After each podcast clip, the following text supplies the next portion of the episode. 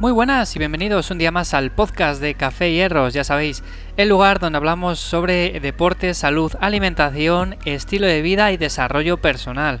Bueno, mi nombre ya sabéis que es Iván Yamazares y una semana más estamos aquí en el podcast eh, tratando un tema con bastante controversia.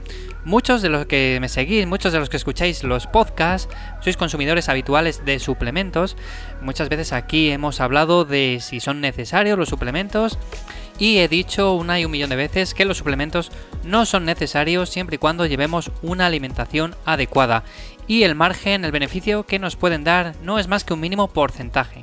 Con lo cual, si no haces el resto de cosas bien, este mínimo porcentaje no va a tener consecuencias significativas para tu mejoría, para tu progreso, para conseguir esos objetivos y en lo que deberías de centrarte básicamente es en entrenar bien, en comer bien, en descansar y esto dejarlo en un segundo plano. Pero bueno, hoy vamos a hablar de otra cosa, vamos a hablar de la proteína de suero. Muchas veces hemos ido a distintas tiendas online a comprar una proteína, vemos que de unas marcas a otras hay mucha diferencia de precio. Y hoy aquí te quiero decir tres consejos en los que deberías de fijarte para saber si una proteína es de calidad o no. Y bueno, con esto no te quiero decir, no te quiero asegurar que la proteína sea de calidad porque, bueno, ya sabemos que existen prácticas que son legales aún a día de hoy y que la gran mayoría de compañías pues lo están haciendo. Con lo cual yo, bajo mi punto de vista, si llegamos a las proteínas con comida normal, sería más que suficiente y mejor que necesitar de polvos, de proteína de suero. Sabemos que la proteína de suero es una proteína de alto valor biológico, pero con las prácticas que hoy en día estamos viendo que las distintas marcas están llevando a cabo, pues no genera mucha confianza de cara a adquirir estos productos. ¿De qué estamos hablando? Estamos hablando principalmente del aminospicking que bueno, si tienes bastante experiencia con los suplementos, pues seguramente no te coja por sorpresa saber que la gran mayoría de marcas llevan a cabo este tipo de técnicas. ¿Y de qué se trata? Bueno, pues principalmente se trata de una técnica en la que agregan a la fórmula de la proteína una serie de aminoácidos de bajo coste, esto, resumiéndolo muy mucho, pues al final nos daría que en la tabla nutricional en la que nos fijamos mayormente, vemos que por 100 gramos tenemos 80 gramos de proteína, por ejemplo, pero en realidad no tengamos esa cantidad de proteína total, sino que se están contabilizando otros aminoácidos que han añadido para rebajarla y que aún así salga como tal, que se cuente como proteína. Y básicamente esto es legal a día de hoy. ¿Qué consiguen con esto? Bueno, pues principalmente añadiendo aminoácidos a la fórmula, esta se ve fortalecida y lo único que consiguen es aumentar el contenido en nitrógeno sin ningún otro beneficio. De esta manera tenemos pues por 100 gramos un alto contenido en proteína entre comillas, pero en realidad es mentira, no tenemos ese contenido en proteína. Y esto, lamentablemente, a día de hoy lo hacen la gran parte de compañías que se dedican a la distribución de suplementos. Entonces, el tema de hoy, ¿cómo podemos saber si en realidad estamos comprando una proteína de calidad o es mejor que pasemos de comprar proteínas y nos dedicamos a comer comida de verdad? Para mí, sin duda alguna, llevo bastante tiempo consumiendo simplemente mi proteína a base de alimentos, no de suplementos.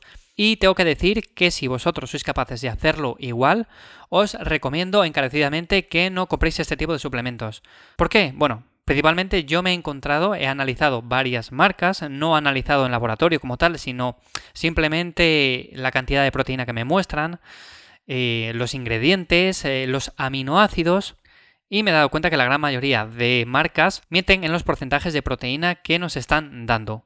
Entonces, ¿en qué deberías de fijarte? Por ejemplo, imagínate, vas a una tienda de suplementos, a una página web de suplementos famosa y te pones a mirar pues proteínas de ciertas marcas, luego pasas a las de marca blanca, a su propia marca, ves que la diferencia de precios es abismal y dices, bueno, pues mira, me voy a comprar una proteína, por ejemplo, neutra, que no me trae ni edulcorantes, ni me trae añadidos de ningún tipo, simplemente es la proteína 100% y ya está, es barata y cumple su función. Bueno, pues aún así hay problemas. ¿En qué deberíamos de fijarnos en un primer momento? Lo primero en lo que deberías de fijarte es en la lista de ingredientes. Normalmente, los que ya sepáis esto, eh, la lista de ingredientes aparece ordenada de mayor a menor contenido, por lo tanto, lo primero que aparece es de lo que más contenido hay y progresivamente según va disminuyendo el contenido. Por lo tanto, lo primero que debería aparecer es proteína de suero, sin más, ya está. Si aparecen otros elementos al comienzo de la descripción, es posible que te estén engañando. Entonces, lo primero de todo, que aparezca lo primero el ingrediente del que más se supone que tiene ese paquete, por ejemplo, proteína de suero en este caso. Si entre los ingredientes encontramos creatina, glicina, taurina y del estilo, nos estamos dando cuenta de que están añadiendo aminoácidos para aumentar el contenido en nitrógeno. Con lo cual, eh, este es otro motivo de peso por el cual no deberías de comprar esa proteína. Como hemos dicho, esta es una técnica muy habitual entre las diferentes marcas de proteína, se llama el aminospicking, y de esa forma se trata de cortar, de abaratar el contenido y sacar un mayor margen. Muchas veces también nos damos cuenta de que diferentes marcas, sobre todo marcas de la propia página web, pues tienen un precio realmente económico. ¿Y cómo puede ser esto? Yo te diría que eso es uno de los primeros síntomas de que hay algo raro ahí. Lo que no puede ser es que ellos compren una materia prima, por ejemplo, por así decirlo, a 15 euros y a ti te la vendan a 18 o 20. No, el margen de beneficio es muy pobre, no te lo van a vender a ese margen, evidentemente, y no lo van a hacer así de continuo. Y yo veo continuamente marcas que están con ese rango de precios y es un síntoma inequívoco de que están haciendo aminospicking, de que están haciendo esta técnica y yo no me decantaría por ese tipo de proteínas, por mucho que la etiqueta te ponga que el contenido es 100% proteína de suero. Ya está. Por otra parte, también, ¿en qué deberías de fijarte? Bueno, normalmente a las proteínas también se les añade sabor son las proteínas edulcoradas y cada sabor produce una desviación en el total de proteínas. Pues otra cosa con la que se encuentra uno habitualmente merodeando por estas páginas web es que las proteínas con sabor tienen el mismo porcentaje o incluso más que una proteína neutra. Vamos a ver, si yo estoy comprando una proteína, un concentrado de suero neutro, y me pone que por ejemplo tiene por 100 80 gramos de proteína, por así decirlo, y luego me voy a una proteína de la misma marca, que es sabor vainilla, sabor fresa, sabor chocolate, y veo que tiene por 100 gramos 82 gramos de proteína, a ver, esto canta por todos los lados. Evidentemente no es posible. Están añadiendo aminoácidos para aumentar el contenido en nitrógeno y que así la suma total de proteína parezca que es más elevada. Pero esto es imposible, ya está. Es que no es posible que sea más concentrada en proteínas una proteína edulcorada que una neutra. Por lo tanto, si tú ves también ese tipo de cosas, sobre todo las proteínas edulcoradas, lo que no pueden tener es un gran contenido en proteína, más que nada porque le añaden edulcorantes a pala. Por lo tanto, si ves una cantidad bastante elevada de proteína en una proteína edulcorada, desconfía. Y bien, hemos visto que deberíamos fijarnos en los ingredientes. Hemos visto que deberíamos de fijarnos en el valor nutricional por 100 gramos. Viendo todo esto y que todo encaje, ¿cuál sería el siguiente paso? Ir al aminograma. Aquí nos encontramos con otra cuestión, y es que muchas marcas no ponen el aminograma de la proteína que estás comprando. Bueno, pues directamente desconfía. Si no ponen el aminograma y no te dan esa información, desconfía por completo. El aminograma es una información vital y debes de conocerlo para saber si tu proteína es de calidad o no. Bien, ¿en qué deberías de fijarte en el aminograma? Principalmente en la cantidad de leucina, isoleucina y valina las debes de sumar y tienen que dar como mínimo 20, rondando los 20 incluso más. Y si no llegan a esa cantidad, posiblemente es que estés ante una proteína de baja calidad. Por lo tanto, como ves, tienes bastantes cosas en las que fijarte a la hora de comprar una proteína. Normalmente las webs que te dan toda esa información, bueno, pues por lo menos tienes algo de lo que echar mano y aunque es cierto que aún así no puedes fiarte del todo al 100%, tienes una información muy valiosa. Fíjate en los ingredientes, fíjate en el valor nutricional, en el aminograma, haz tus conclusiones, compáralo con otras marcas, mira el aminograma de otras marcas, compárale. Normalmente también os digo que una proteína que ofrecen de forma barata durante mucho tiempo es muy probable que nos estén dando gato por liebre.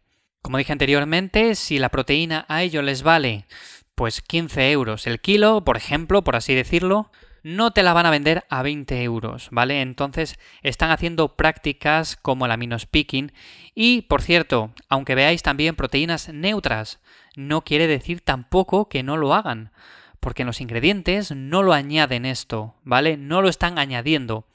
Posiblemente veas en los ingredientes que tiene pues concentrado de proteína de suero al 100%, ya está, es el único ingrediente añadida a la lecitina y no te da ninguna información más. Tienes un porcentaje de proteínas por 100 gramos bastante decente, de más del 80%, y te vas al aminograma y te das cuenta de que sumando estos tres aminoácidos que te he comentado, la valina, la leucina y la isoleucina, no llega ni siquiera a 20. ¿Vale? Estamos ante una proteína bastante pobre en ese sentido.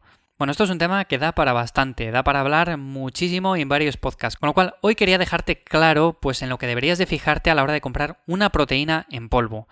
Lo que estoy haciendo a día de hoy pues es consumir toda mi proteína de alimentos normales, de alimentos de supermercado, y si tú estás en un mismo punto, que no sabes qué hacer, que no sabes por dónde tirar, te recomiendo que des el paso y verás que no hay ninguna diferencia, es más, pues vas a notar incluso más mejorías que consumiendo este tipo de proteínas.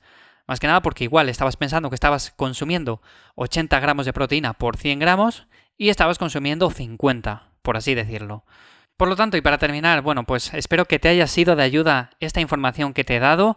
Fíjate muy bien, sobre todo cuando vayas a comprar ciertos suplementos de este tipo, ya que al final estás dando dinero, bueno, pues por algo que se supone que tiene que ser pues de calidad, que te tiene que aportar unos beneficios y lo único que estamos haciendo de esta manera es tirar nuestro dinero. A día de hoy ya mucha gente se está dando cuenta de este problema, espero que más pronto que tarde se solucione este tema y ojalá que salgan medidas para controlar todo esto. Y sin más, bueno, pues nada, lo dicho, espero que te haya sido de ayuda todo esto. Ya sabéis que valoro todas las reseñas que dejáis en Apple Podcast, vuestros favoritos, también vuestros me gusta y comentarios en iVoox y sabéis que me podéis encontrar también en Spotify. También os recuerdo que me podéis seguir en Twitter y en Instagram en arroba ivyamazares, complementando un poquito todos estos episodios que voy subiendo aquí periódicamente cada semana. Sin más, nos vemos, nos escuchamos la semana que viene en un nuevo episodio del podcast de Café Hierros. Un saludo.